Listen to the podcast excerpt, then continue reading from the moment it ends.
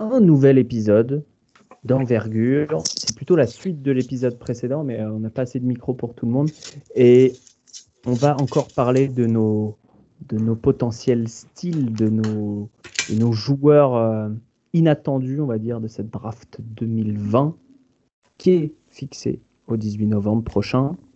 Et il y a Ben, il y a Nico et il y a Julien est-ce qu'on est qu'on dit Julien ou est-ce qu'on dit Marcel du coup pour que les gens te reconnaissent? Je sais pas. De la Data Team, de la West Coast Data Team, on va dire.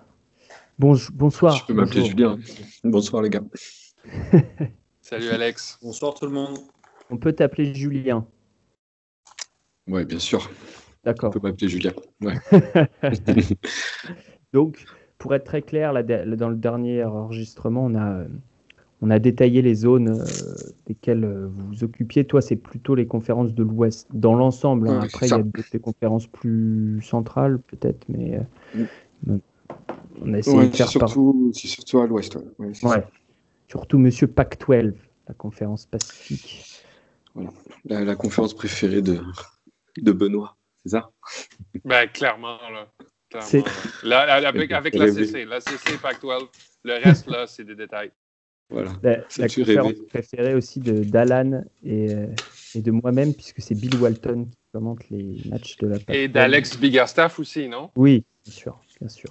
Shout out à Alex Biggerstaff, on s'ennuie, là. reviens nous voir. C'est vrai, il va revenir. Je vais m'arranger, il va revenir. Euh, messieurs, la règle est simple. Vous, vous, me donnez un nom. Moi, je suis là, je, je fais le sceptique en gros. Et vous pouvez faire les sceptiques entre vous, vous dites ah, mais ce joueur-là, euh, ça me plaît pas trop euh, pour la NBA. Le but, c'est de voir un joueur qu'on n'attend pas, mais qui pourrait réussir. Et je ne demande pas un mec qui pourrait réussir dans une petite rotation NBA pendant 2-3 ans, mais un mec qui, selon vous, peut réussir dans le bon contexte et tout. Évidemment, on connaît les, on connaît les tenants et les aboutissants, mais euh, et voilà, un contexte, un, un, mec pardon, qui peut réussir en contexte playoff peut réussir à avoir 7-8 minutes. Il y a PJ Dozier qui a eu des, minutes avec euh, Denver il y a quelques jours de cela. Donc tout, tout arrive finalement. Et il a bien fait en plus. Ouais, ouais il était très bon. Donc, c'est l'épisode, je sais plus quel est le chiffre, mais c'est pas grave, on va lancer le générique et on y va.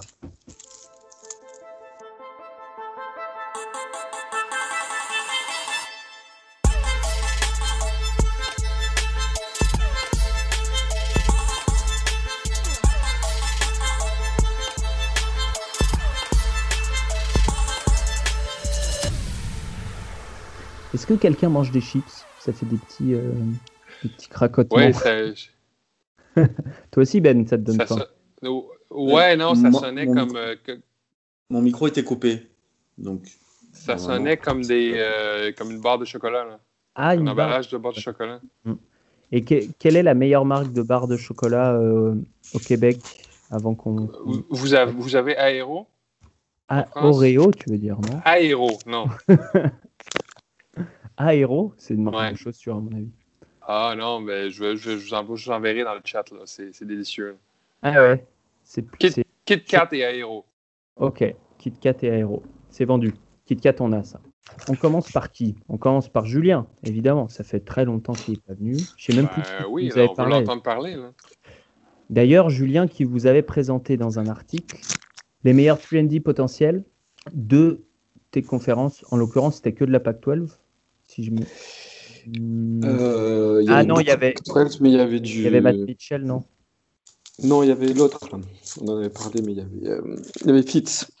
Il y avait Fitz de la WCC. Ah oui, Fitz, c'est ça. Mm. De la WCC. Alors, de qui vas-tu nous parler Enfin, qui, selon toi, est euh, un potentiel style NBA dans cette draft et qui n'est pas attendu par le reste du monde? Moi, je suis allé chercher au fond, de, au fond du, deuxième tour un gars qui s'appelle euh, Charles James Elebi, CJ Elebi. Charles James, qui joue à Washington State University. Très bien. Alors, ouais. De 1,98, 91 kg, 20 ans. Je te laisse faire le reste de la présentation. Ça. Voilà, sophomore. Euh, c'est un, un small forward. Il est gaucher. Et donc, il est il a été, il a sa petite, sa petite réussite cette année. Il fait des, il fait des gros chiffres dans une, dans la conférence Pac-12, donc c'est quand même pas mal, une conférence solide. 18 points de moyenne, presque 8 rebonds, mais surtout ce qui le, comment dire, ce fait remarquer, c'est son, son shoot, son, shoot à 3 points surtout. Son je continue bah, je, t'en prie. shoot à 3 points, d'accord. Euh, coupe de cheveux, d'accord. Euh, puisqu'il doit faire 2,5 m en cheveux, à peu près. Avec ses cheveux, il paraît vachement grand. Je pense que ça l'aide à, avoir une grande, une grande, une grande hauteur. Ce serait intéressant d'avoir son envergure. Moi, j'ai l'impression qu'il a des bras à peu près normaux, mais peut-être qu'il a une envergure euh, un peu plus grande que pas Trouvé. Ouais, j'ai pas trouvé. Je suis pas sûr que ce soit. Ouais, ça doit être positif, mais limite quoi. Voilà. Un peu plus que la taille. Qu'est-ce que tu mm. peux nous dire euh, défensivement sur euh, Elby ou LB Je sais pas comment ils disent. LB, je pense. Ouais, euh, alors, en fait, il a, voilà, c'est ça, il a, il a vraiment axé cette année sur, sur la défense. Il avait fait, je crois que l'année dernière, il avait fait un combine et à la sortie de, ses essais là, avec des, avec des clubs NBA, on lui avait dit de, bosser sa défense, quoi. Donc il a, il a fait des progrès, notamment en style et en bloc. Et euh, donc il a une grosse, grosse activité en défense, même si euh, bon, il est plus, euh, il est plus dans les aides que qu'en homme à homme. Moi, je trouve que sa force est plus dans, voilà, dans les styles, dans les, dans l'aide en défense que au même sur des, sur des gros joueurs, c'est plus compliqué.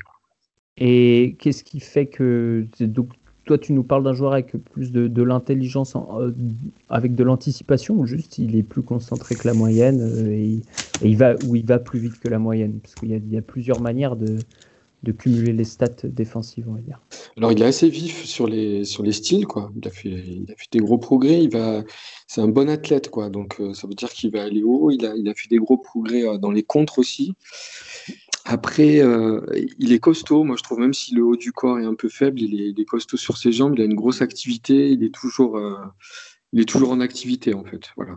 Il est pas. Je trouve qu'il bon, il flotte un peu. On le met un peu à toutes les sauces dans son équipe de Washington, qui possède pas trop Washington State, qui possède pas trop de talent, quoi, ni en ni en défense ni en attaque. Donc en fait, on le fait flotter un peu partout. Il va se retrouver à défendre sur des 2, sur des 3, sur des 4. Il peut même défendre euh, certaines fois sur des, gros 5, sur Stewart notamment à Washington. On a fait quelques, quelques minutes sur lui. Donc euh, voilà, on lui demande beaucoup de polyvalence en défense et euh, je pense que c'est ça qui le caractérise aussi dans, son jeu.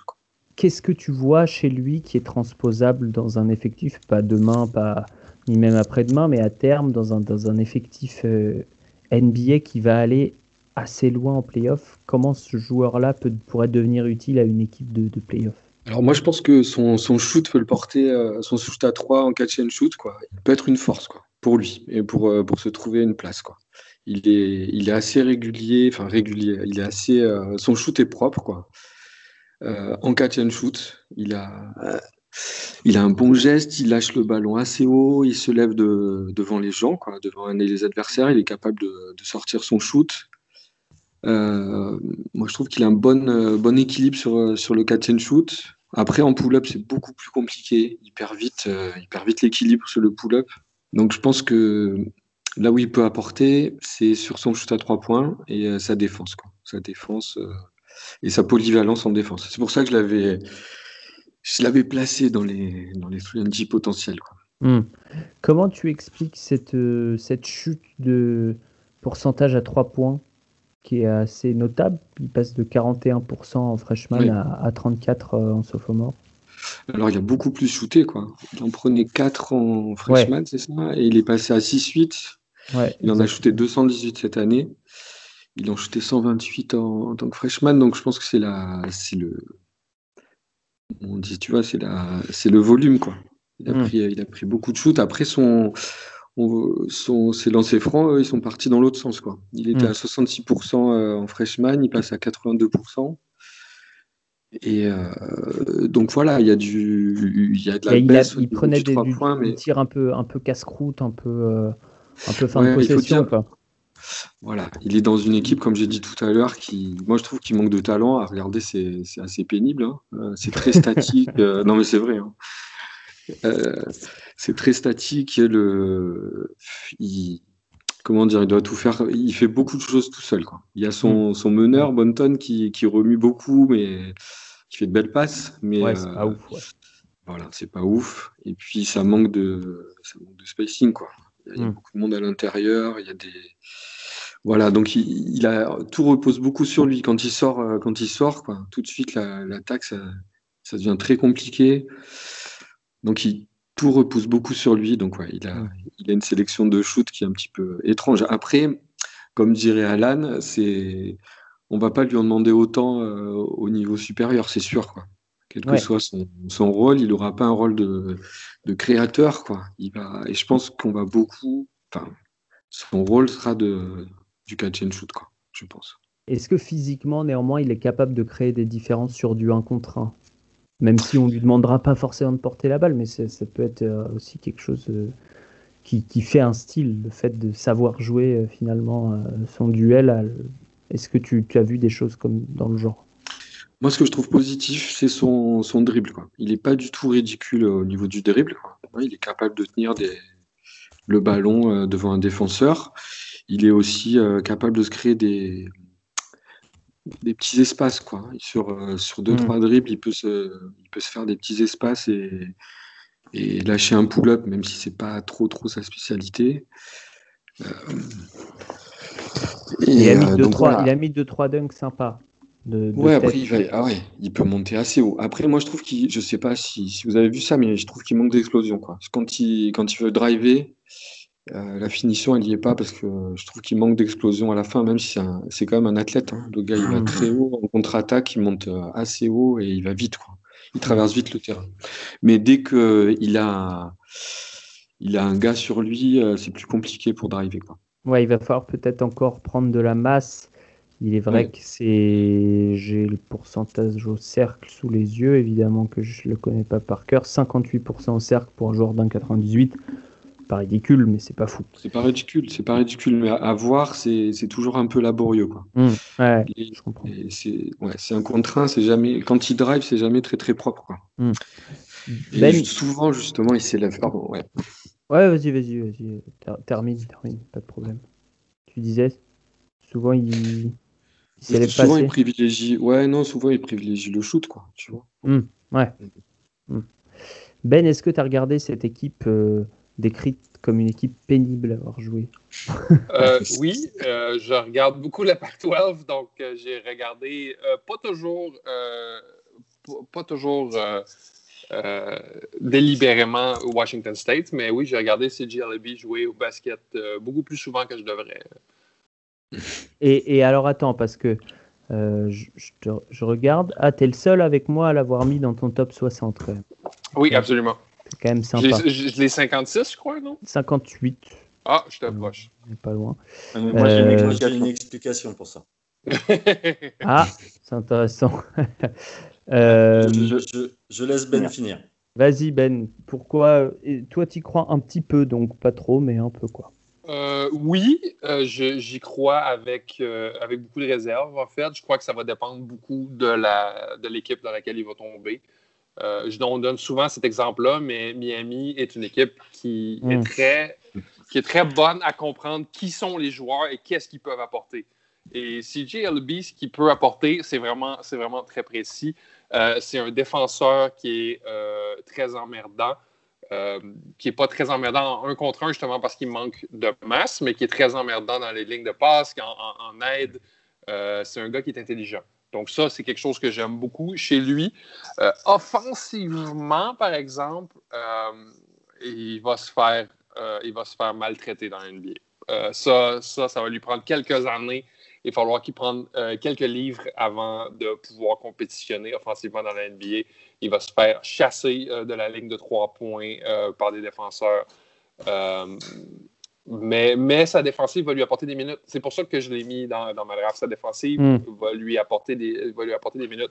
C'est un joueur qui, qui, a une, qui a un potentiel euh, de faire sa place, mais qui pourrait aussi complètement rater la mise. On pourrait le retrouver à Fenerbahce dans deux ans. Hum. Que, ce qui est pas si mal d'ailleurs, hein. euh, ce qui est même plutôt bien. Euh, que t'as appris, que t'ont appris les, les playoffs à propos justement de ces profils? Tu parles de l'importance de la défense. Mhm. on peut aussi juger de l'importance qu'on donne à certaines statistiques et qui ne le sont pas. Euh, par exemple, euh, l'année dernière, euh, je me souviens avoir un peu descendu Tyler Hero, parce qu'il, statistiques ou impression d'ailleurs, parce qu'il n'allait pas du tout au cercle. Et puis finalement, bon bah, il s'avère qu'il y arrive très bien. Est-ce que, est-ce qu'il y a des, enseignements que tu as tirés de ces playoffs qui pourraient être applicables à notre situation présentement? Ben, avec CJ Leby, je ne le sais pas parce que, je veux dire, euh, comme, comme disait si bien Julien, il y a des choses qui sont assez laborieuses dans son, dans son attaque. Je crois que la finition au cercle est quand même assez euh, difficile. Et, il y a des raisons à ça. Je veux dire, son équipe est, très. Euh, son, équipe n'a pas les. A, pas les ressources nécessaires, dans le fond, pour l'appuyer, puis lui donner du spacing, puis lui donner du, lui, donner les armes pour être efficace, mais euh, c'est difficile à dire. Moi, euh, je vois pas exactement comment euh, CJ LB va, pourrait s'imbriquer dans une équipe de playoff comme un peu un Duncan Robinson présentement. Hmm. le fait, puis je Duncan Robinson était un, si, si, vous n'êtes pas au courant à la maison, c'est un joueur non drafté de Michigan qui est devenu comme le shooter à trois points le plus euh, merveilleux des, des playoffs présentement.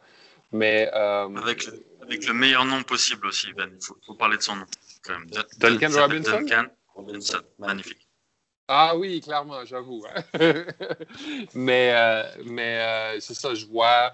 À part ce qu'on appelle dans, dans, dans, le milieu le thrill shooting qui pourrait apporter, je crois, immédiatement, il va y avoir beaucoup de travail à faire. Ouais. Ok. Nico, toi, tu avais une explication, euh, toi qui n'as pas euh, CJ LB dans ton board.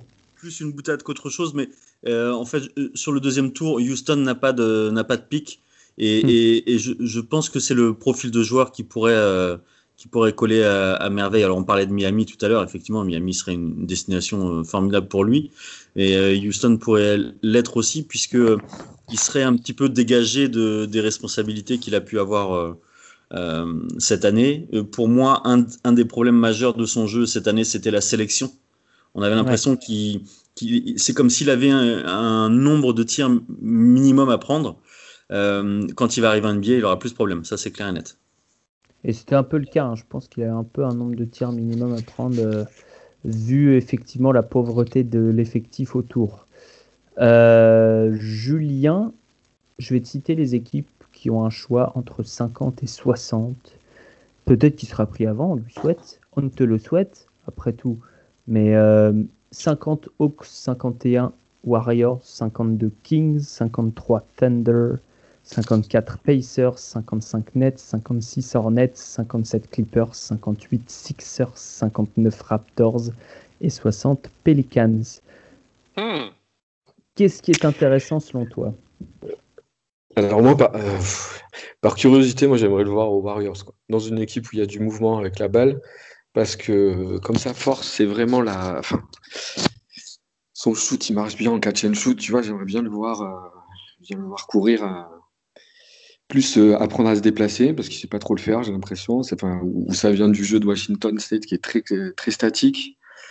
Mais voilà, j'aimerais bien le voir dans une équipe où le ballon il bouge, où comme les, tout le monde va revenir l'année prochaine, il va y avoir du, des gars qui savent faire bouger le ballon et qui savent le lâcher. Hmm. Et ça Parce qu'il est, quand même, il est quand même intelligent, il sait faire des, des, bonnes passes. Alors il en a fait moins cette année que l'année précédente statistiquement, mais, mais c'est un joueur intelligent. Ouais, et puis il est, il est, comment dire, il a de l'attaque, quoi. Même s'il ne hmm. fait pas la passe décisive, il a de l'attaque. Ouais, il a, ouais, il a de l'instinct. Ouais, voilà. Et puis en plus, les Warriors, euh, je pense à ça là, parce que j'ai vu, euh, j'ai vu ça. Il y a Clay Thompson qui sort de Washington State, c'est ça? Absolument, bien sûr. Ça, hein. Il était venu pour, euh, pour le, un des derniers matchs de la saison.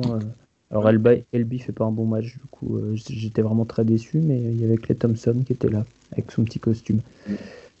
Oui. Donc voilà, moi je tire, je tire les Warriors comme ça pour, pour ces raisons-là. Là. Voilà.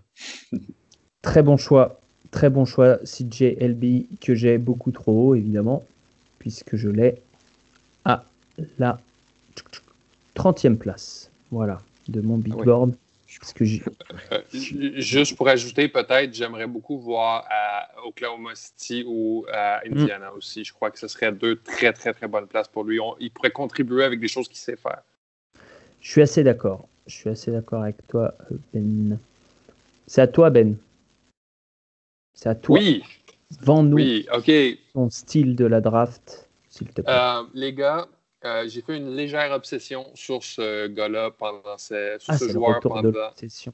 Ah oui, mais quand je dis j'ai fait une légère obsession sur ce joueur-là, c'est-à-dire que j'ai obsédé sur ce joueur-là plus que sur toutes les obsessions de Ben euh, pen- pendant l'année, parce que c'est le style de joueur que je regarde et je vois des choses que j'ai déjà vues. Je, vois, je, reconnais des patterns que j'ai déjà vus et je vois un joueur qui va être meilleur chez les pros qu'il a, qu'il a été chez les, au collégial. Et je parle ici de mon boy Devin Dodson de Kansas, le meneur de Kansas euh, depuis les deux dernières années. Euh, un meneur de 6 pieds 2 pouces, c'est-à-dire 1m88, 83 kg. Il, a, eu euh, 18, 18 points, euh, 4 rebonds, 4 passes euh, décisives euh, cette saison, 46,8% euh, au lancer, euh, 31% à 3 points, mais 83% au lancer franc. Et là, les gars, il faut qu'on parle de Devin Dodson. Ça fait un an que je me retiens de parler de lui parce que je me dis, je suis complètement fou, c'est la- je suis la seule personne qui voit ça. Mais, OK, les gars, on est d'accord que Kyra Lewis est le joueur le plus rapide de la draft, right? Oui, Nico? sur un 100 mètres. hein. Yes. Julien? Ok. Tout droit. Est-ce qu'on est sûr que Kyra Lewis est le joueur le plus rapide de la draft? Est-ce que c'est pas Devin Dodson, le joueur le, plus rapide? Il, est incroyablement rapide. C'est euh, un joueur qui euh, a un premier pas absolument dévastateur, qui est capable de driver et de se rendre au panier contre absolument n'importe qui. Je l'ai pas vu, je l'ai pas vu euh, battre, ne pas battre personne en un contre un cette année. Il a été absolument incroyable. Euh, il, est, il est aussi très, très, très, très, très dur. C'est-à-dire qu'il va aller chercher le contact, il va, euh, il, il adore le contact, il est capable de finir par-dessus. Mm. Euh, Ça, c'est quelque chose, quelque que j'ai beaucoup aimé chez lui. Il a la réputation aussi d'être un joueur extrêmement dur. Donc, et ça, pour un futur en NBA, euh, j'aime beaucoup. Parce que lorsqu'on parle d'un futur NBA, on parle de. euh, moi, moi, ce que j'appelle, on, parle de la variable évolutionnaire. C'est-à-dire que tous les athlètes qu'un joueur comme Devin Dodson va affronter euh, au collégial, tous les athlètes vont être meilleurs en NBA. Mais tous les athlètes vont avoir des jambes plus vieilles, plus, plus lentes, plus, avec beaucoup plus d'usure sur elles. Donc, j'ai beaucoup, beaucoup confiance en le fait que la capacité de Devin Dodson de se rendre au panier va absolument transférer en NBA incroyablement rapidement, de- peut-être même à la première saison. Je ne crois pas qu'il va être meneur titulaire ou rien, euh, surtout pas à la première saison, mais, mais, mais il va, c'est le genre de joueur qui change la géométrie du jeu. Euh, c'est-à-dire que, c'est-à-dire que on on n'a pas le choix d'envoyer une prise à deux sur lui euh, à l'anneau, à moins d'avoir un Joel Embiid ou quelque chose d'autre qui, qui, qui, qui- va surveiller, parce que c'est un joueur qui est extrêmement dynamique, extrêmement rapide et qui peut te battre par vitesse ou par dureté. Euh, il n'est pas très long. Je crois que sa, sa, sa- son envergure est à peine plus grande que sa taille. C'est-à-dire qu'il doit avoir une envergure de 6-4, euh, je crois. Mais il est. il a absolument toutes les autres qualités pour finir au, cercle. Ça, c'est vraiment. J'ai vraiment été très, très, très impressionné euh, par cet aspect du jeu de Devin Dodson cette année.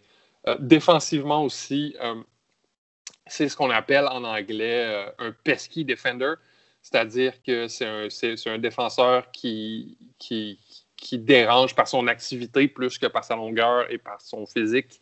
Mais il a été absolument euh, un problème pour euh, les équipes adverses. Il a 2,1 steals par match euh, cette année. Je crois aussi que son defensive rating, si je ne m'abuse, est quelque chose de ridicule, genre 90 points. Genre, les, les, les, les équipes, euh, les, équipes adverses scorent beaucoup moins lorsqu'il est sur le plancher. Euh, là, j'en parle, je parle de lui comme si c'était le, le, pick numéro un à la draft. Mais oui, puis tu t'arrêtes pas surtout. Mais non, mais non, clairement pas. 10 minutes, on sent que tu as préparé l'argumentaire depuis 10 mois. Ah, oui, parce que j'ai peur que vous j'ai peur que, que, que, que, vous, que vous me foutiez de ma gueule parce que ah c'est le, genre, le genre de joueur dans lequel je vois beaucoup trop de détails. Mais, euh, mais sinon, son problème, c'est le, shoot à trois points. Euh, il euh,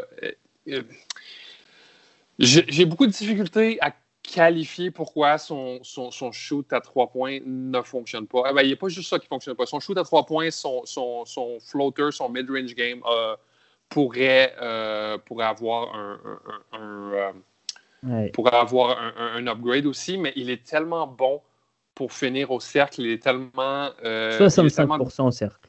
Il est, tellement, il est tellement dérangeant pour finir au cercle que c'est extrêmement, extrêmement difficile juste de le stopper de faire ça. Mais euh, il joue beaucoup, il joue très, euh, en anglais on dit out of control. Il, il, prend des shoots, euh, qui essaie, il essaie de prendre des shoots en rythme qui est absolument incapable de prendre pour l'instant ce qui cause beaucoup de, de, ratés, euh, dont des, des shoots sur la baseline qui, ou sur les coins qui sont absolument ridicules. Mais, j'ai incroyablement confiance en Devin Dodson, les gars. J'ai beaucoup, je crois avoir beaucoup trop confiance en Devin Dodson. Dites-moi que je suis fou, s'il vous plaît. Alors, euh, d'abord, une chose qui m'a interloqué, j'ai cru que j'étais dans un podcast de voyance. Hmm quand tu as dit que, que, tu voyais des choses que tu avais déjà vues. bah oui. Euh, est-ce que, est que tu parles de comme quand tu sais, tu es dans la vie réelle et tu as l'impression que tu as rêvé le truc avant? Tu vois ce que je veux dire Bah clairement, clairement, clairement, c'est ça. Là. Puis, euh, ça. Tu as l'impression que tu, tu, tu, vois le gars en NBA. Tu sais déjà qu'il va réussir. Tu connais la vérité. Et que toi, euh, J'ai l'impression. J'ai l'impression. Puis je sais que je, je sais que je fais ça, les gars. Puis les, gens à la maison vont être euh, vont, savoir. J'ai un joueur comme ça chaque année sur lequel j'accroche et sur lequel je suis absolument convaincu qu'il va réussir. Et quand, absolument personne d'autre le voit, et cette année, c'est Devin Dodson. Alors attends, c'était qui les années précédentes? Pour voir si ton pourcentage de réussite est bon Ah mon Dieu, il faudrait que, je, faudrait que je remonte, mais les gars, on va, vous montrer ça sur Twitter. Je vais vous envoyer ça sur Twitter. Euh, euh, dans, les années. Euh, après, après la, sortie du, podcast, vous pourrez, vous pourrez rire de moi c'est pas de problème. Nico avait une question pour toi. Oui. J'ai une question, Ben. Euh, qu'est-ce que Devin Dodson a de plus que Shane Larkin à part 6 cm Shane Larkin n'est pas capable de finir au panier comme Devin Dodson. Oh. Ah, bon? ah oui, non. Moi, moi j'ai surtout, surtout contre la compétition à laquelle Devin Dodson a joué. Euh, euh, pardon Ben, mais la Big 12, c'était pas la meilleure Big 12 qu'on a vue depuis. Non, c'est clair, c'est clair. Mais, mais non, moi je trouve que. Puis en plus, contrairement à Shane Larkin, c'est un bon point que tu amènes, Nico. c'est pas un, un, leaper absolument incroyable. C'est un gars qui, qui, qui doit euh, qui doit chercher des solutions pour finir au panier et il a été fichtrement capable. C'est-à-dire qu'il ne peut pas finir par-dessus les gens, il doit finir autour des, défenseurs et il s'est montré, euh, il a montré un, un, QI basket et une capacité à réfléchir rapidement euh, en match, surtout cette année, un peu moins l'année dernière, mais surtout cette année, il a montré un calme absolument olympien lorsqu'il vient, vient, le temps de finir. Shane Larkin, lors de sa saison sophomore, comme euh, Devon Dodson, était seulement à 59% au cercle. Donc euh, l'impression visuelle la bonne bête. Cependant, il avait il était à presque 50% sur les euh, jumpers à deux points, donc c'est-à-dire pas les tirs au cercle, mmh. mais pas les tirs à trois points. Mmh. Donc 50% c'est beaucoup. 50% hein. c'est vraiment beaucoup. Ça veut dire qu'il y avait une très belle réussite et qu'il projetait déjà d'être un bon shooter. Devon Dodson est à 24%, ce qui est vraiment très mauvais. Mais il doit pas shooter beaucoup, par exemple. Il en a pas shooté des masses, non, tu as raison. Euh, Moi, j'ai une question. Est-ce qu'aujourd'hui, il y a un seul joueur d'un mètre 88 à moins de 36% à 3 points qui a des minutes en playoff avec une, une bonne équipe? C'est une bonne question. Euh, il doit y en avoir quelques-uns, mais qui doivent être beaucoup en dessous de 1m88, par exemple. Qui doivent être genre à 1m83 ou quelque chose du genre. Mais euh, ça- sur ça, je ne pourrais pas te répondre immédiatement. Là. C'était pour te demander s'il y avait un prototype dans lequel tu le verrais évoluer, quoi. Je, je crois qu'il a une qualité qui est entièrement la sienne, c'est la, capa- la capacité de battre son homme en un contre un. Ouais. Donc toi, tu est- mises tout là-dessus. Il est, Il va, fa- il ben, va falloir- il va quand même falloir qu'il shoot à un moment donné. hein. Oui, c'est clair. Il va falloir qu'il shoote un moment donné. Puis s'il ne vient pas à shooter, il va, euh, il, va, il- il va péricliter puis il va sortir de la NBA, c'est sûr. Oui. Tous- tous les, tous les euh, arrières doivent shooter. Les, gars, les, les, les meneurs et les arrières doivent shooter en NBA maintenant, c'est clair. Mais euh, c'est un peu sa, sa capacité de battre son homme en un contre un est un peu la pierre angulaire sur laquelle il devrait être capable de bâtir son jeu. Julien, est-ce que tu, tu as vu jouer Dodson contre des équipes de ta West Coast ou pas? Je l'ai vu jouer, euh, je crois, deux fois. Quoi. Mais pas trop. euh, Je l'ai vu jouer euh, deux fois contre. Je crois que bah, j'avais vu jouer contre Tyrell Terry. Mhm. Je crois que c'est ça. Hein. Ils ont Stanford. joué, hein. Ouais, je crois qu'ils avaient Ouais, joué ouais, contre ouais, ils ont, ils Stanford. ont et- Stanford. Et c'était la première fois que je voyais euh, Tyrod Terry euh, défendre. Et, euh, il avait, il- tu l'avais vu Ben? Il avait Oui, mais c'est pas le- défense à la fin. Il n'avait pas été ridicule à Terry sur lui en défense. C'est- pas le match où euh, Dodson a absolument tout donné à Zibouike. euh, genre, il, il- il a fait la passe à Zibouike tout le match. Je pense que, je pense que c'est ce match-là. là. Ben, il connaît le match de Parker. tu sais. J'ai j'ai beaucoup trop regardé David Dodson ces années. Beaucoup Non, mais trop. alors- Et il faut dire, parce que tout le monde ne suit pas la, la NCA, euh, pour moi, Kansas était clairement favori pour euh, remporter le National Championship et, de, et assez largement. C'est-à-dire que. NAC n'était pas sûr parce que Bill Self euh, gagne pas souvent. Mais euh, il s'est fait sa toilette bouchée. Là. voilà. Mais, euh, mais pour moi, Kansas avait la meilleure équipe. Et donc, c'était quand même pas désagréable à regarder pour, euh, Mhm. Pour être très clair. Euh, donc Stanford, ça devait être en match euh, hors conférence, effectivement, à Stanford. Et euh, bon, il avait mis que 14 points, c'était pas ouf. 14 points à 5 sur 15. Beau croqueur, l'ami. Hein Mhm. je plaisante, je plaisante. Euh, donc, tu n'avais pas, fait, t'avais pas eu forcément de, de remarques euh, là-dessus, Julien, sur, euh, sur Devin Dodson? Non, non, je ne vais, pas- je vais pas me lancer sur lui. non. Mais sur l'opposition avec Ben et- Ouais. Ouais. Sur l'opposition avec Tyrell Terry, qui est un, un meneur pour le coup projeté un peu plus haut que lui, euh, Terry avait, avait quand même réussi à peu à le contenir euh, défensivement, tu as l'air de dire. Ouais, en fait, en- dans la deuxième mi-temps, quoi. Il se réserve Mm. toujours. euh, il se réservait pour la fin des- de la deuxième mi-temps, la défense, j'ai l'impression, et en fait, il avait, ouais, il avait tenu, quoi. Mm. Et même ses, même ses pénétrations, tu vois, c'est les drives de Dodson, il avait tenu le choc, quoi. Ah oui, Ouais. je l'ai vu ce match. Et Te- Terry Mhm. fait un- une excellente action défensive. Ouais. Il, met, il met un contre à Agbaji à un moment donné. Ouais. Vraiment à la fin, quoi. Sur les Ouais. cinq dernières minutes, quoi. Ouais, absolument. Il avait, il avait été bon euh, sur ce Tyrell Mais du coup, euh, tu, tu vois, comme c'était le. C'était les, les premiers matchs et là, je découvrais Terry, donc j'étais un petit peu focalisé sur lui. Quoi. Je oui. ne regardais pas grand monde d'autre que lui. Quoi. Bien sûr. Il n'avait Dieu que pour lui et pour Spencer Jones, mon gars sur. Stanford. Oh. Euh, Nico, est-ce que tu as d'autres questions pour, euh, pour Ben et sur Devon Dodson? Ouais, mais juste ton opinion, moi, ça m'intéresse. Oui, ou ton opinion J'ai- d'ailleurs. J'ai pas euh, forcément de- d'autres questions. Euh, je, je suis euh, bien évidemment beaucoup moins optimiste euh, que Ben, euh, mais c'est parce que euh, je, déjà je l'ai pas hum, au- autant vu que Ben, donc je peux je peux pas me permettre de dire euh, oui je suis pas d'accord. Non, j'écoute euh, religieusement et, et, je respecte infiniment son, son opinion. Donc, ça me donne envie de le, de, le, monter un petit peu dans ma, dans ma mock. Maintenant, moi, je, je me posais beaucoup de questions sur, sur la lecture, sur. Mhm. C'est bien d'aller vite, mais il est rare de baser une carrière NBA uniquement sur la vitesse.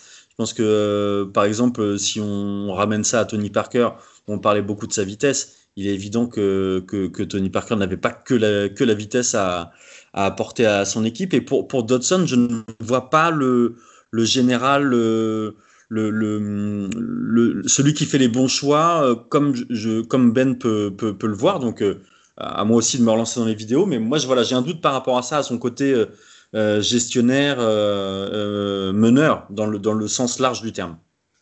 Ben, c'est intéressant que tu mentionnes ça, Nico, parce qu'il y a beaucoup délégué à Azibouike cette saison. C'est-à-dire, quand il était euh, dans la merde, il, a, il passait à Azibouike, qui est, dans le fond, si vous ne l'avez jamais vu, Udoka Azibouike, c'est la version collégiale de chaque.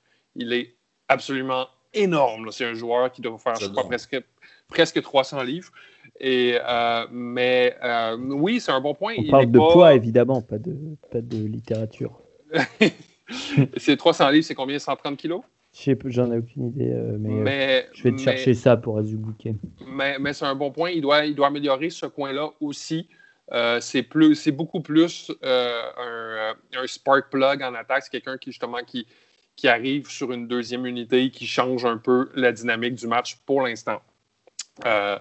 C'est-à-dire qu'il crée, il est capable très bien de créer pour lui-même, pour les autres. C'est un, c'est pas euh, il n'est pas incapable de créer pour les autres, mais c'est un work in progress. C'est un travail qui, est en développement pour l'instant.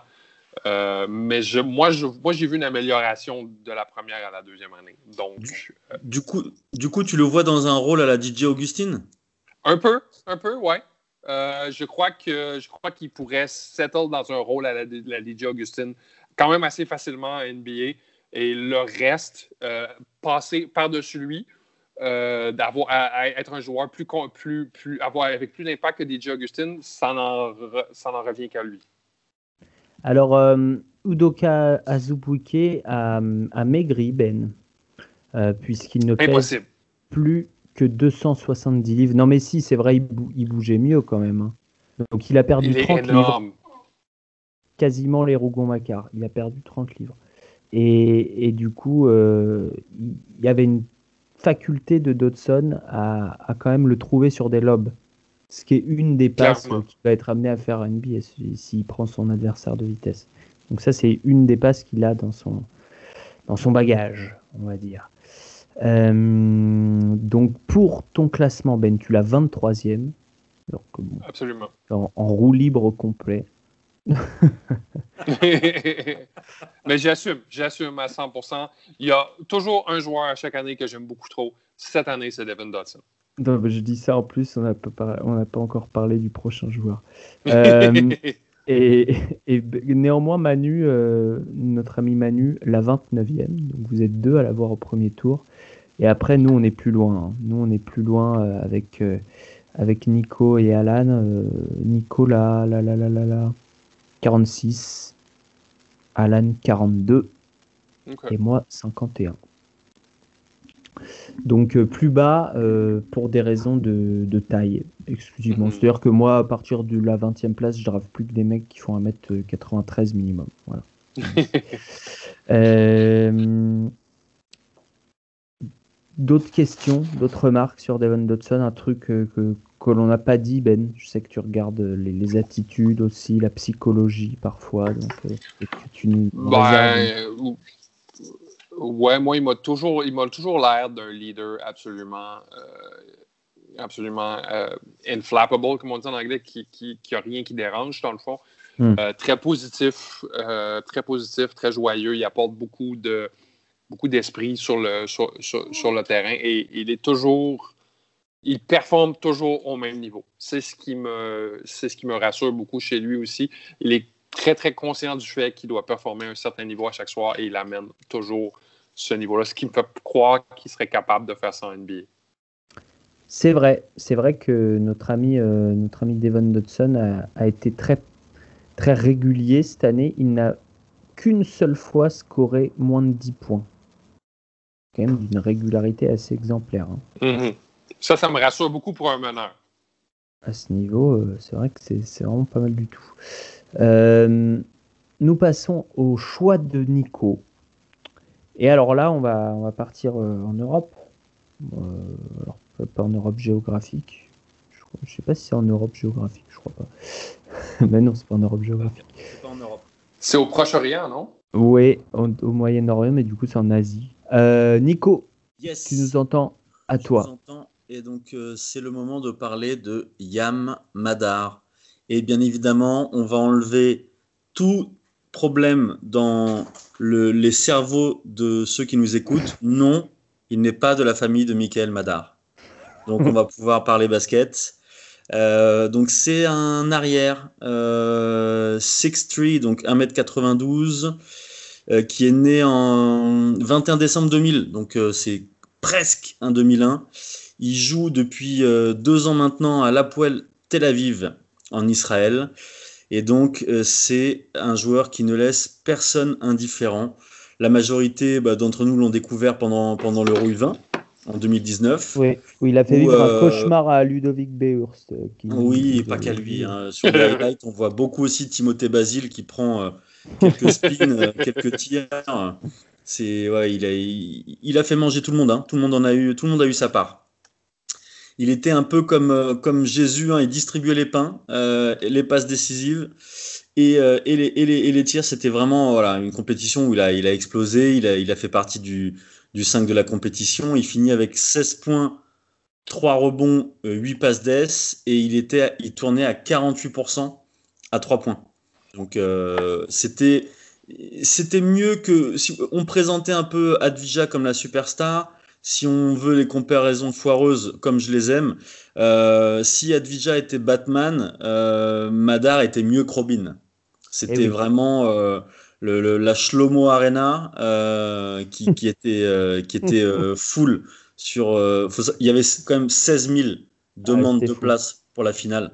Euh, euh, c'était le, le- Madar était vraiment le chouchou. Euh, Pour un, pour euro U20 quand même, on précise. pour un euro U20, ouais, c'était exceptionnel. Les scouts NBA sur place, je sais plus si j'avais déjà raconté cette anecdote, mais ils se faisaient alpaguer dans la rue et on, on leur proposait euh, 1000, euh, 2000 euros pour, pour, pour échanger le- le- leur ticket. Euh, comment dire, c'est, ouais, c'était, c'était assez impressionnant. Donc, une- une- je peux faire une pause, Nico? Bien sûr. 10 secondes pour dire au revoir à Julien et merci beaucoup surtout pour ce soir et pour tout le boulot abattu avec la Data Team. Merci Julien. Merci, Julien. Ah, Julien. Vous le retrouvez sur, euh, sur Twitter, arrobase Marcel Perdu, euh, pour toutes les analyses de la West Coast. Euh, Nico, je t'en prie, continue. Après, donc, on l'a découvert à l'Euro U20 et c'est un Oui. joueur qui a continué sa progression cette saison. Tout à fait. Mais avant de parler de cette, de cette saison, Ah. parce que c'est très important euh, euh, qu'on parle de cette saison, parce qu'il n'a pas eu une, une saison facile, je voudrais d'abord euh, faire une description courte Ah oui, si, on, si on doit dé- décrire Yam Madar à des gens qui ne l'ont pas vu jouer, Yam Madar, c'est une teigne. C'est Patrick Beverley, blanc, plus grand, avec une moins grande gueule. C'est l'anti-Lou Williams. C'est le type qui, qui, qui te prend tout terrain euh, défensivement.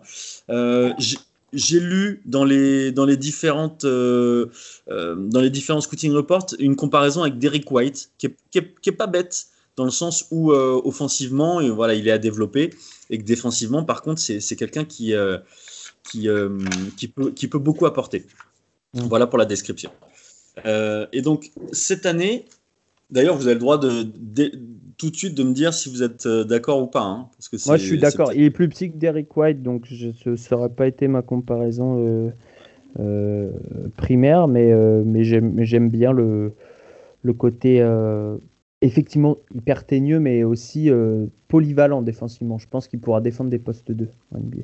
ouais. Ouais, je pense Ah, aussi. plus que ça, même. Et euh, bon, on va commencer déjà du coup par l'aspect physique. Euh, je reviendrai sur sa saison après. Physiquement, euh, c'est là aussi où je trouve intéressant de, de, de le drafter dans une équipe. euh, donc, on, on parlait d'une équipe qui va jouer les playoffs, euh, le rôle qu'il pourrait avoir. Euh, on- avec Madar, on n'achète pas un produit fini. clairement, que ce soit physiquement ou techniquement. C'est c'est long, c'est fin, il a une, une envergure intéressante. Moi, les échos que j'ai eus, parce que du coup, j'ai eu la chance de parler avec des, des coachs euh, israéliens et des anciens euh, coéquipiers euh, à lui, euh, donc de l'année 2019-2020 et même de 2018-2019, il a des très grandes mains.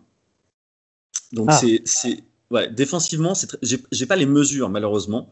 Mais il Et on va peut-être que- les avoir s'il va au combine. Oui, qui alors, à vérifier s'ils ont exagéré ou pas. Moi, il m'expliquait qu'il avait des plus grandes mains que les intérieurs de l'équipe.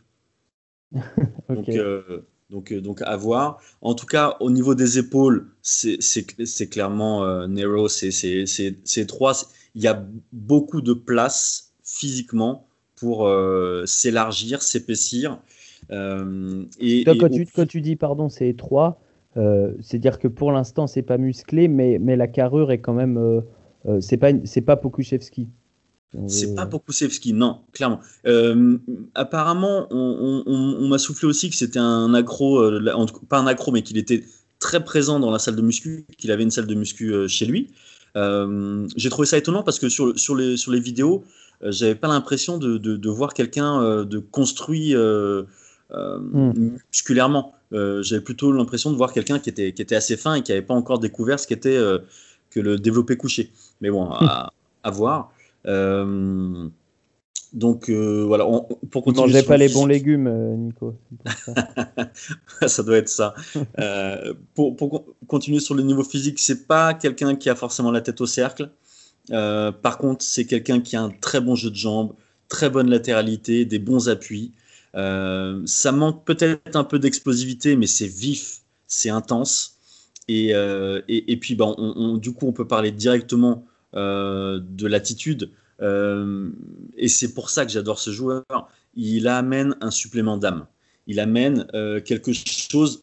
euh, c'est l'anti-analytique pour moi. C'est-à-dire que c'est un joueur que tu dois voir jouer. Tu ne peux pas te contenter de, de, de ses stats parce que euh, le voir à, à l'âge qu'il a, euh, prendre des meneurs tout terrain, euh, se prendre des écrans, revenir quand même, être en retard, réussir à gêner le tir à la fin, c'est génial. Tout coach rêve de, de coacher un joueur comme ça, clairement. Hmm. Donc, euh, surtout, on va, y- on va y venir par rapport à cette année. Cette année, donc euh, en championnat israélien, il était à 24 minutes, 10 points, avec euh, deux rebonds, trois passes décisives et un tout petit 27% à 3 points. Euh, moi, les échos que j'ai, c'est qu'il y a eu des changements de coach, il y a eu des changements de joueurs, il y a eu des joueurs qui ont clairement euh, retourné le vestiaire au sens propre comme au sens figuré. C'était tout sauf facile d'évoluer dans une équipe comme ça. Il a fermé sa bouche, il a bossé, et toutes les minutes qu'on lui donnait, il les, euh, il les prenait comme si c'était ses dernières. Donc euh, ça, c'est quand même des signaux très positifs pour un jeune joueur. Quand on, on sait que on, on parle souvent de situation, on se dit ouais, mais la situation n'était pas facile. Lui, en gros, il a toujours cherché à, à ce que ça ne soit pas une excuse. Et en fait, c'est quelque chose que, qui a l'air naturel de prendre toutes ces minutes comme si c'était la dernière, de jouer avec une intensité de 95 à 100%. Mais euh, est-ce que vous, là, qui, qui écoutez, ou même moi, enfin, je, me fais la réflexion parfois, c'est très très difficile de jouer à 95% ou à 100% d'intensité. C'est pas quelque Mhm. chose de naturel, en fait. Donc euh, l'avoir déjà naturellement à 20 ans et savoir le faire, c'est quelque chose de très, euh, très très positif et plutôt rare, contrairement à ce qu'on pourrait penser. Et, et encore plus quand on connaît le background familial et qu'on sait que c'est quelqu'un qui, a, qui est dans une famille qui a beaucoup d'argent, euh, qui a une situation financière vraiment, on va dire, il n'a pas forcément besoin Mhm. de, de, de, de- de- comment dire, de jouer en pro pour gagner de l'argent. Ils- ils- et c'est- un profil psychologique euh, assez, euh, assez spécifique au final. Parce qu'on dit Mhm. souvent, oui, euh, il vient d'une situation familiale difficile, donc il a faim. Lui, lui il a faim, mais quelque part, c'est naturel. C'est pas une faim euh, créée par, par un besoin euh, matériel, c'est euh, c'est son état d'esprit. Il a besoin de prouver quelque chose. Ouais, c'est très intéressant. Très très intéressant.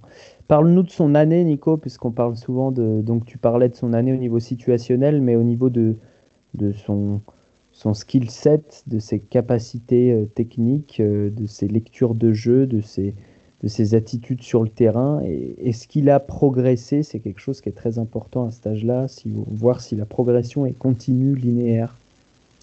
Euh, pour rien vous cacher, même si je l'ai choisi, je trouve pas que sa progression soit incroyable, notamment sur le plan offensif. Sur le plan, il sait, là où il a surpris son monde, c'est d'être capable d'être aussi intense et d'être aussi, euh, euh, comment dire, euh, de peser autant sur, le, sur les porteurs de balles, de les obliger à faire des passes rapidement, de, de, ne pas avoir peur des, des impacts, parce qu'il a quand même, il a quand même un physique, un physique de, de de casse-dalle de, de, de, SDF, hein, donc de, chômeur, on va dire, pour pas choquer. Désolé si j'en ai choqué plusieurs, mais et voilà, il n'a pas peur, il a pas peur des contacts, euh, il y va. Donc là-dessus, euh, même si on peut pas parler forcément de progression, on peut parler de de, surprise. Euh, après, en, attaque, je m'attendais à le voir un peu plus capable de finir avec contact pendant pendant la saison. ça n'a pas été le cas. sur son tir, ça reste so-so, donc bon, on peut se dire par rapport à l'âge, ça, ça, pourra venir. Euh, forcément. Euh, c'est un joueur qui, a, qui peut prendre feu. Euh, il a plus montré en catégorie de jeune qu'en pro, mais même sur, sur, chez les pros, il y a eu certaines séquences où on peut se dire que justement, c'est un joueur de séquence qui peut, quand il est chaud, il faut lui donner, il faut lui donner le ballon. après, en termes de qualité de dribble, je trouve ça très très bon. c'est projetable au niveau supérieur. Euh, là où il est le plus intéressant et peut-être là où la, la, progression a été le plus visible, c'est euh, sans, sans, la balle. Dans, ses cuts euh, sans le ballon, dans sa disponibilité sans la balle. J'avais pas vu ça, moi, en tout cas, pendant l'Euro U20. là, parce qu'il avait aussi plus le ballon. là, il a montré une vraie capacité à pouvoir jouer au poste 2 et à, et et à exister sans le ballon. Et je trouve que justement pour un, pour un joueur euh, qui, qui, est censé euh, apporter quelque chose en NBA, euh, c'est primordial puisqu'il est évident que Yamada, s'il est drafté par, par une équipe, il ne va pas devenir le premier porteur de balle. Hmm. Oui, absolument. Même si ce sera sur des mini micro-séquences. quoi. Lecture sur pick and roll? Lecture sur pick and roll et après j'aurai une question. Bah, je trouve que c'est un bon passeur, mais pour l'instant, il y a un gros défaut. Il y a peu ou pas de passes à une main. Les passes sont à deux mains. Et, euh, je pense que ça va être un frein. Vrai, ça. Ouais. Ça, va être un frein. Je pense qu'il va. en fait, euh, plus qu'un frein, c'est qu'il va. Je pense qu'il va avoir un, certain temps d'adaptation où il va mmh. falloir euh, qu'il apporte ça. Mais en tout cas, il y a l'explosivité. Il va exister sur jeu de transition.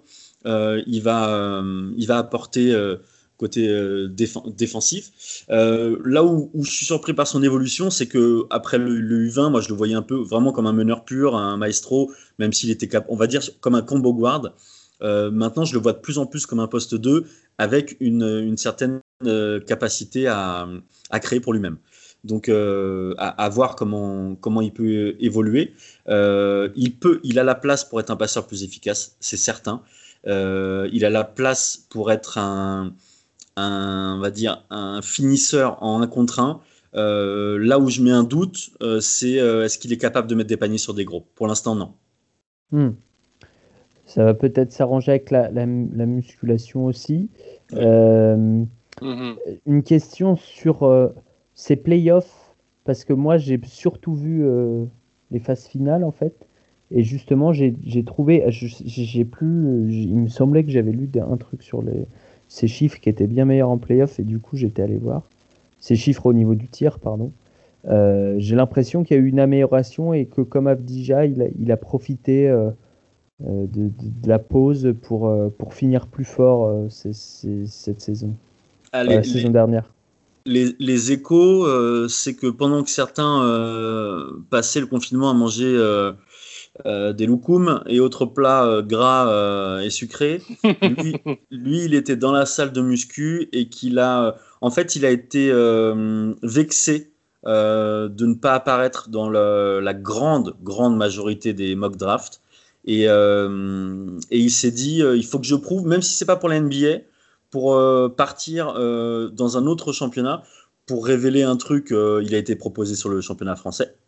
Euh. Donc je pense qu'il y a une volonté de sa part et de la part de son agent de prouver qu'il est capable d'exister en dehors d'Israël. Très intéressant. Deuxième Hmm. question qui va un petit peu avec ce que tu viens de dire. Ça va être l'année du draft and stash. Hmm. On va pas se mentir, ça sent un peu le, le draft and stash à foison, même s'il n'y a pas énormément d'Européens qui s'y prêtent. Enfin, d'Européens et d'ailleurs. Euh, Est-ce qu'il a la volonté euh, de venir tout de suite en NBA ou est-ce qu'il pourrait aussi s'acclimater euh, dans un championnat, une équipe qui joue l'Euroleague par exemple? Il, a la mentalité de l'underdog, il a l'étiquette euh, du joueur qui euh, sera difficilement drafté. Euh, Aujourd'hui, s'il y a une franchise qui vient le voir et qui lui dit, en tout cas, c'est les échos que j'ai. Mm. c'est pas l'agent que j'ai eu au téléphone, ce sont des coéquipiers et des, et des Ouais. entraîneurs proches. Euh, il accepterait d'être drafté, de rester une année de plus en Europe. Ok, ça c'est un très bon point. Ben, tu- t'entendais acquiescer, euh, c'est quand Mhm. même ce qui se présente, Nico aussi d'ailleurs, euh, on peut un peu expliquer, mais, mais c'est une situation qui, qui, qui avec euh, la situation sanitaire, le Covid, etc., qui se prête au, au draft and stash. Ben oui, c'est sûr, parce que justement, les, euh, les permis de travail vont être de plus en plus rares, vont être de plus en plus difficiles à obtenir de pays en pays. Donc, euh, je crois même que Leandro Bolmaro à, à- à Barcelone a décidé de rester là un an plus pour la même raison. Oui. Euh, il va, ça, ça- ça- ça va être de, de plus en plus difficile. Et je crois, j'ai- j'aime beaucoup ce que j'entends de Nico de il a la volonté d'exister en dehors d'Israël. C'est-à-dire pas nécessairement d'exister en NBA ou en G-League, mais exister en dehors d'Israël. Ce qui, pour moi, est extrêmement sain euh, comme, euh, que- que- que- comme manière de penser. C'est extrêmement sain comme approche du jeu, puis approche, comme approche de sa carrière. Je ne sais pas ce qui le motive, du coup, ce, ce jeune garçon, qu'on n'a pas la narrative euh, started from the bottom vient de la richesse. Ça me donne envie de faire une psychanalyse euh, euh, avec Yam Madar. Mais, euh, mais en tout cas, euh, euh, moi j'y crois très fort du fait de cette éthique de travail. Euh, on dit ça souvent, euh, peut-être à tort euh, pour certains prospects, mais pour lui, j'ai l'impression que c'est quand même très vrai. Ouais, je a- lisais, il y a- Ouais, pardon, vas-y, Nico. vas-y. je lisais un peu sur lui. Son père est politicien. Il est au Parlement euh, israélien. Toute sa famille, c'est des gens qui ont réussi beaucoup. Je crois qu'il y a eu un désir chez lui de réussir à sa manière.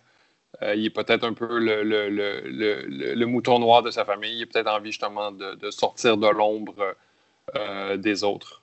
Ça, Ah, c'est les- mon mais- Ben. Le ça. frère et la sœur sont sportifs aussi. hein. Et d'ailleurs, on peut, Ah. on peut saluer le choix des prénoms puisqu'il y a un off, H-O-F, donc euh, Hall of Fame. On, on apprécie. Médusa, oui. Medusa et off. Ils ont choisi que des onomatopées ou comment ça se passe Euh, tu, tu voulais, tu voulais ajouter quelque chose, Nico, non? Euh, comme Oui, Ben je voulais, parlé. je voulais ajouter quelque chose. Je, je voulais rebondir sur ce que tu disais sur le, le profil, euh, c'est-à-dire, euh, hum, comment dire, il y a la work ethic, euh, il y a, y a de de l'envie, et comme je disais pendant, pendant le- la présentation, il y a, une- il y a la flamme. Ouais, il y a quelque chose en Mhm. plus, quelque chose qui n'est pas forcément encore une fois dans l'analytique. Je- J'en ai pas parlé, j'avais préparé sa, sa fiche euh, sur euh, Synergie. En attaque, il y a que des average, euh, below average, euh, mais quand on le voit jouer, on voit autre chose. Et donc, Ouais. je pense que lui, les franchises qui sont dans l'ana- l'analytique ne l'auront même pas sur le mock draft. Ils- à mon avis, quand on leur dira Madar, ils penseront au PSG et à Michael Madar. Ils ne penseront pas à Yann Madar. Et ils diront pourquoi pas, après tout, si on fait un truc avec le PSG. Euh, et hum, qu'est-ce que je veux dire? Que- Quelles sont les franchises qui font. euh, qui, qui sont un peu moins dans l'analytique et un peu plus dans, dans l'instinct, dans ce genre de choses? Je sais pas si tu peux en citer une ou deux euh, de tête, Nico.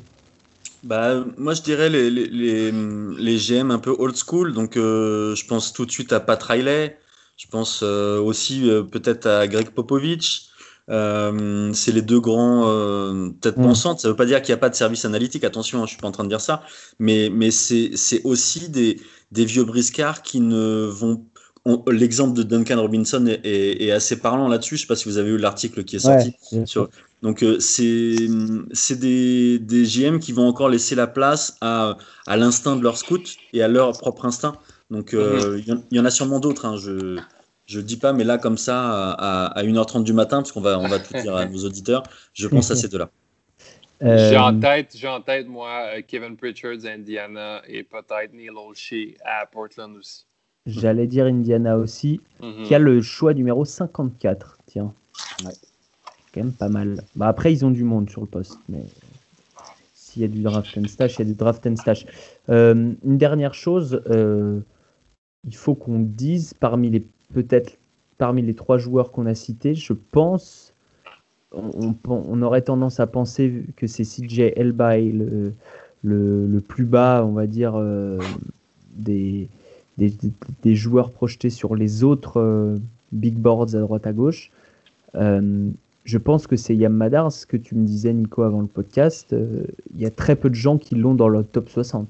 Eh ben, écoute, j'ai fait euh, sur mon Google Drive, là, j'ai euh, recensé euh, 13 euh, mock drafts pour, faire une, Mhm. une- une- pour avoir une idée un peu globale.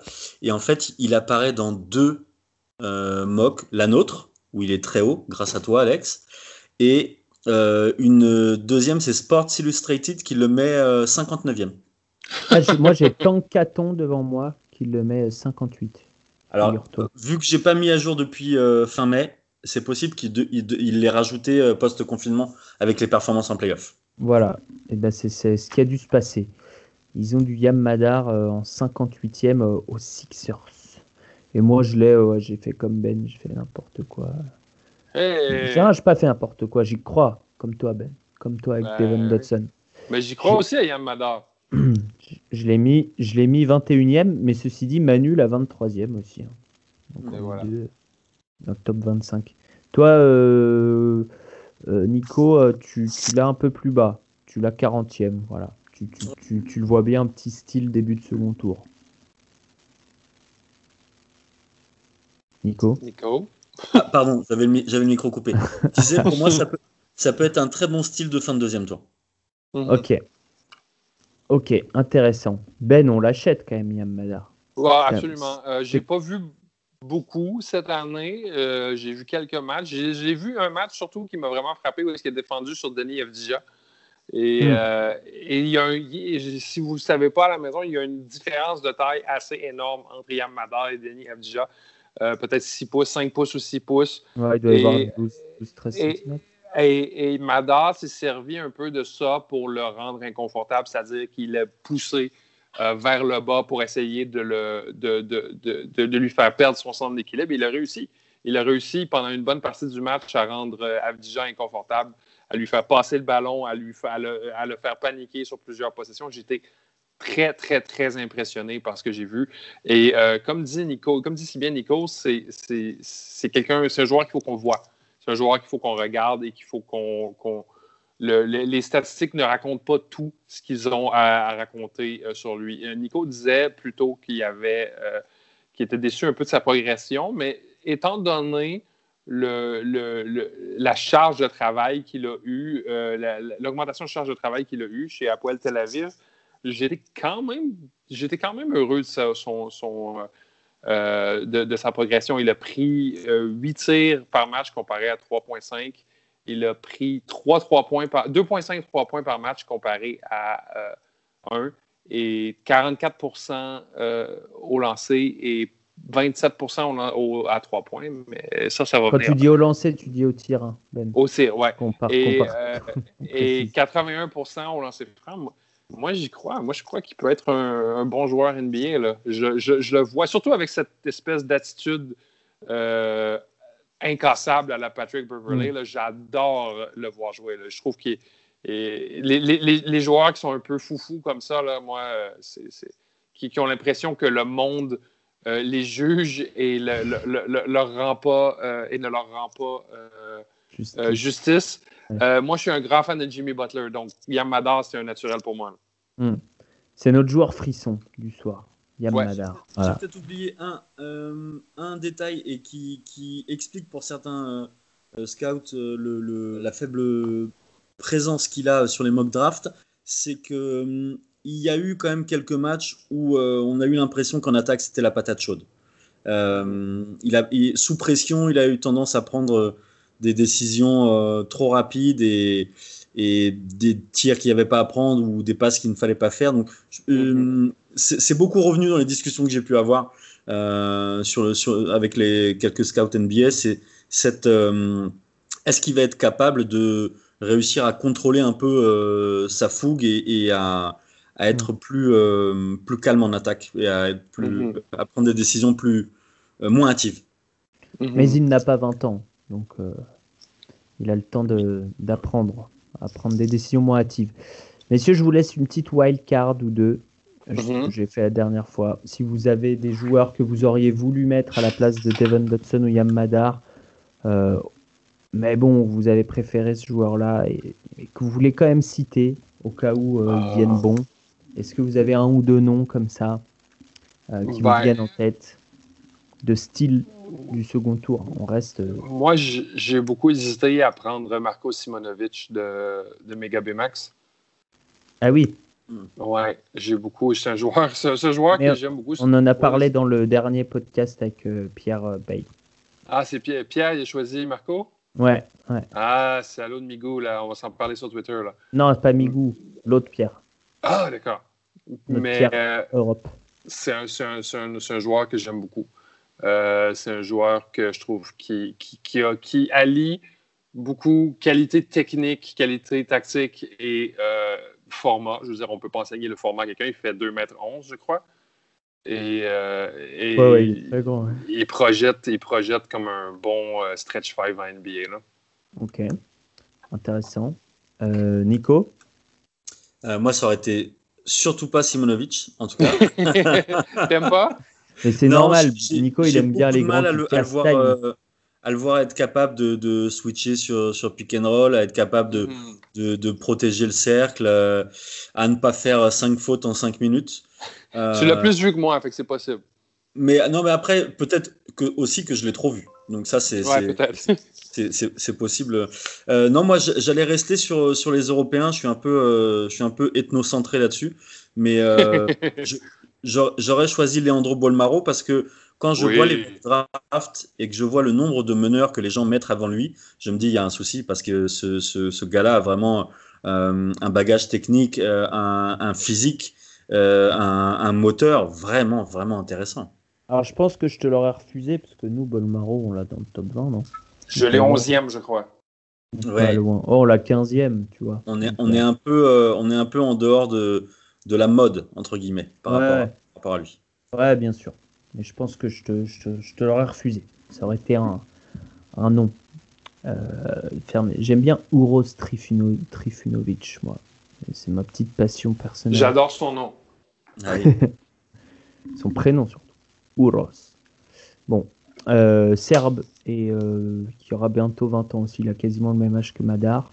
Il est plus grand, mais il a beaucoup progressé aussi. Donc euh, j'ai beaucoup aimé cette progression euh, euh, vers un, un facilitateur un peu plus grand. Et vu que la NBA ne, ne tolère plus que des gens qui savent un, un peu tout faire, euh, mais qui sont quand même assez grands pour défendre sur plusieurs positions, euh, mais pas trop grands pour défendre toujours sur plusieurs positions.